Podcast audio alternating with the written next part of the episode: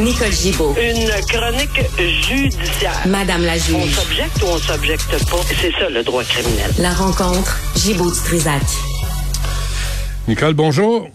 Bonjour, Benoît. On commence avec le cas de- d'Harold Lebel. Oui, ben c'est ça. Là, on peut un peu plus discuter, un peu plus euh, en parler un peu plus librement euh, parce qu'évidemment, sont séquestrés, hormis quelques enfin, je pense qu'il reste une ordonnance. Moi, je sais même pas on, on sait même pas de quoi il s'agit. Mais euh, nécessairement sur la euh, euh, sûrement sur l'identité de la présumée victime. Ça, il n'y a aucun problème. Mais là, ils ont commencé à délibérer sur l'ensemble de la preuve qu'ils ont entendue. Alors, c'est euh, je dis, euh, elle dit, euh, c'est un peu ça en matière d'agression sexuelle souvent. Euh, il y a eu quand même une grande surprise hier, je te dirais, Benoît, quand on a demandé, après avoir évidemment et, et la requête a été accordée par le juge de réentendre la présumée victime.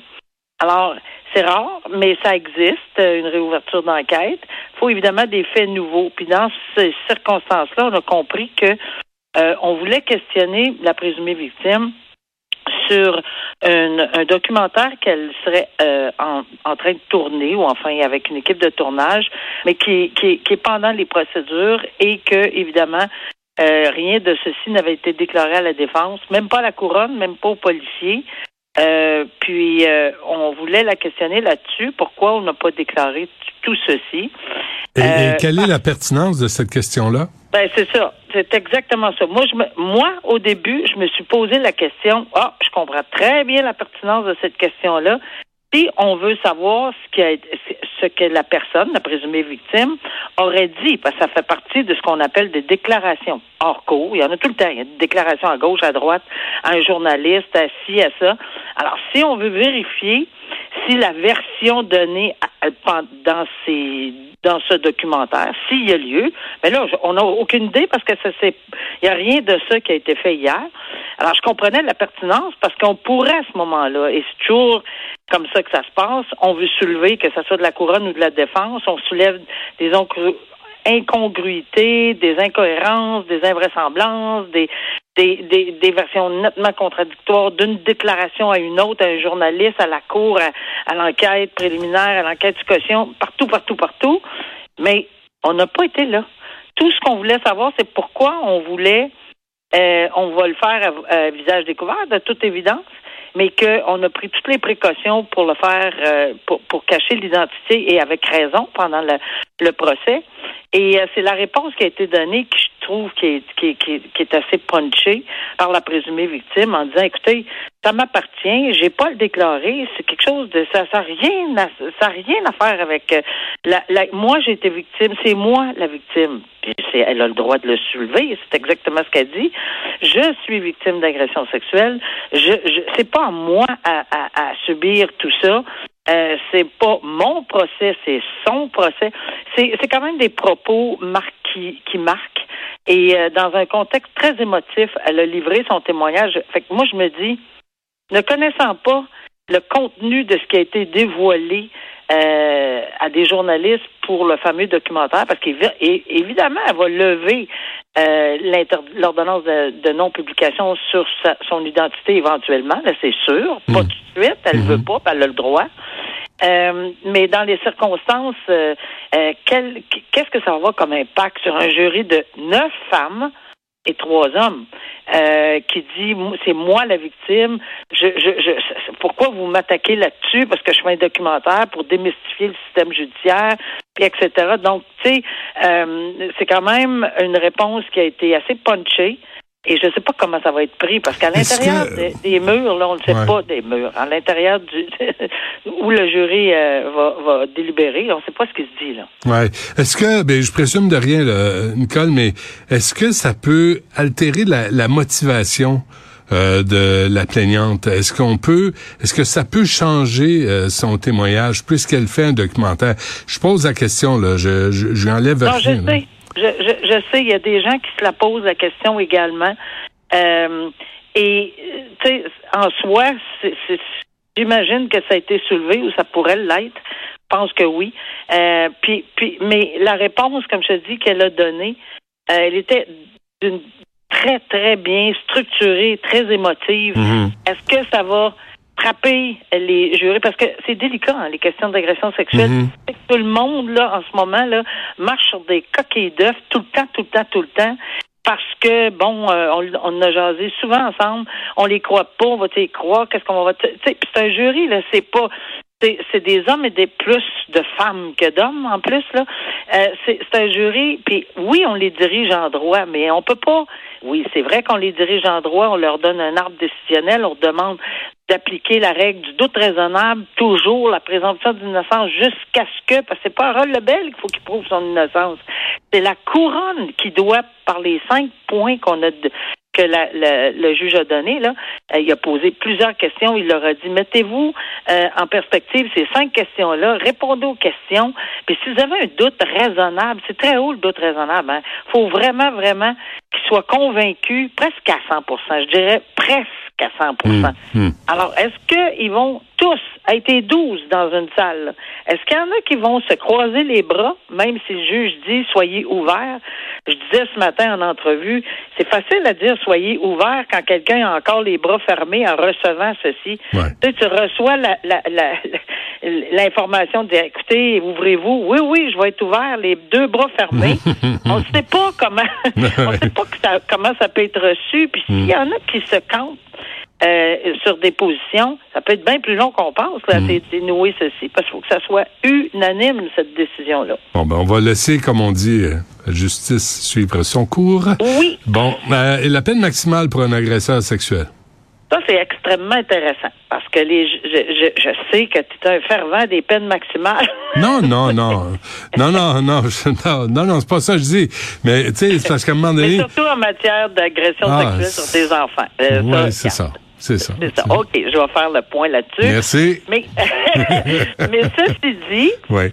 Dans ce dossier-là, cette personne-là, c'est pas juste une agression, c'est pas juste une peine maximale, maximale. Puis le texte, euh, bon, il a fallu que je retourne en arrière pour le savoir là. Parce que ce prédateur, cette personne-là qui a été trouvée coupable en 2020, ben, il a été trouvé coupable de plusieurs chefs. Puis tu vas voir la différence, comment c'est important. Il a été trouvé coupable de plusieurs chefs d'inceste, d'agression sexuelle, de leurre, de trafic de cannabis. Quand on prend tous ces chefs d'accusation-là de façon individuelle, que ça s'est pas tout passé en même temps, en même journée, là.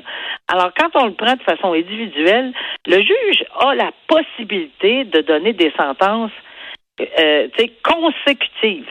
Alors, euh, tu sais, il aurait pu exactement arriver à 14 ans, parce qu'ici, on parle de peine maximum de 14 ans parce qu'il l'a appliqué sur un chef. Oui, on comprend. Mais s'il avait pris un chef, puis en avait donné 6, puis l'autre donné 4, puis l'autre donné 4, on serait arrivé à 14 pareil, puis on l'aurait fait de façon consécutive. Euh, moi, je sais, je m'enfargeais tout le temps là-dedans. Je me coudon, c'est consécutif concurrent, pourquoi, quand, comment?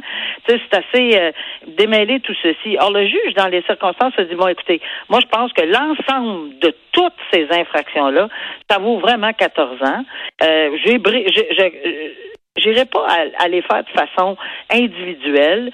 Euh, c'est pour tout ça. Puis en plus, ce gars-là, il y avait une feuille de route de 70 crimes qu'il avait commis entre 91 et 2017. C'était pas trop gênant, même s'il n'y en avait pas nécessairement semblable matière, que d'imposer une peine, puis qu'on on parle de globalité puis de totalité de la peine. Bon, il n'est pas content du verdict, on en convient, il est allé en appel. La Cour d'appel l'a pas remis Ouais. en liberté lorsqu'il a demandé euh, un appel. Souvent, on voit ça, là, Benoît, quand les gens font appel de leur verdict, la Cour d'appel les remet en liberté. Ici, ils l'ont pas remis en liberté en 2021. Hmm. Et là, il va en appel de son de sa sentence, qui est deux choses totalement différentes, mais il reste en dedans, puis on verra. Mais qu'est-ce qu'on a invoqué comme motif? L'arrêt Friesen, auquel on parle, euh, avec la, de cette cause qu'on parle souvent ensemble, qui on a dit rehausser les peines en matière d'agression sexuelle. La Cour suprême dit monter, monter dans les peines pour les agressions sexuelles sur des enfants, parce que maintenant la société et nous, on connaît euh, le- ce qui arrive, puis tout- toutes les séquelles, puis Ouais. les conséquences. Alors voilà, là-dedans. Ouais, ça me fait rire, moi, tu sais, les, les gars qui sont euh, trouvés coupables, là, entre autres d'agressions sexuelles sur leur fille, puis là, qui sont pas contents de la sentence. Non, J'ai tendance à... C'est drôle, moi, j'entends dans ma tête, femme donc ta gueule. Tu sais, ça, Ben, ça, ça ne nous ça. intéresse pas tellement ton humour, ton, Ben, ton humeur là-dessus. là. Veux-tu que je t'en donne une couche? Puis là, ben naturellement, Ouais. ça, ça, ça t'aidera pas. Euh, il avait même plaidé qu'en partie, bon, ben garde, là, elle invente ces affaires-là, là, c'est sûr, parce qu'il en va à son père pour quelque chose. Ben oui. Et voilà. Ah, merci beaucoup. Bon, et avant qu'on se quitte, un mot sur euh, l'ancien juge Jacques Delille. Ben, ça arrête pas, hein. Ça arrêtera jamais. Aujourd'hui, euh, ça arrêtera jamais, c'est pas vrai, ça va arrêter à un moment donné, là. Mais euh, aujourd'hui, la Cour d'appel entend les arguments sur euh, la demande d'appel que la poursuite a logée suite à l'arrêt des procédures. Parce qu'on se souvient qu'il y a toute une question de balistique puis de preuves euh, très, très euh, pointues en matière de balistique puis qui est au cœur, selon la défense, puis même selon le ministre de la Justice, qui avait ordonné un nouveau procès qui devrait, euh, qui aurait dû avoir lieu selon évidemment la couronne. Ben, au cœur de ça, c'est la preuve balistique. Or, euh, les gens, les, le, le- spécialiste qui avait fait euh, évidemment cette euh, expertise-là, ben, il a été remis en question. Il a on n'a plus les, les, les, les preuves comme telles, puis les coupes de cerveau, on n'a plus ci, on n'a plus ça, puis bon, ça c'est une erreur monumentale selon euh, selon la défense, puis que ils seront pas capables de présenter dans un deuxième procès une preuve, euh, c'est-à-dire c'est de mettre euh, tout ça en lien avec une possibilité que le suicide soit parce qu'ils ont toujours, toujours euh, dit que c'était un suicide et non pas un meurtre, euh, comme il a été déclaré coupable. Mais tu sais, la couronne persiste et signe, puis jamais dans 100 ans ils vont laisser tomber là. Euh, ils sont certains qu'il y a, il y a bien trop de ben il y y, a bien trop d'affaires là-dedans qui font en sorte que ça se peut pas, là. Ça se peut pas, là. Un, un fusil à l'envers, une personne paralysée, un angle parfait, etc. Donc, pour la couronne, seulement un jury pourrait, en- devrait entendre euh, tout ça puis se décider avec, oui, les lacunes de la preuve balistique, mais oui, les bonnes choses aussi. Alors, on verra si la Cour d'appel va dire, ben, c'est impossible de donner un procès juste et équitable parce qu'il manque, il y a un, ça, ça se peut, par exemple, et qui, qui un manque flagrant dans le détail de la preuve puis qu'il manque des pièces.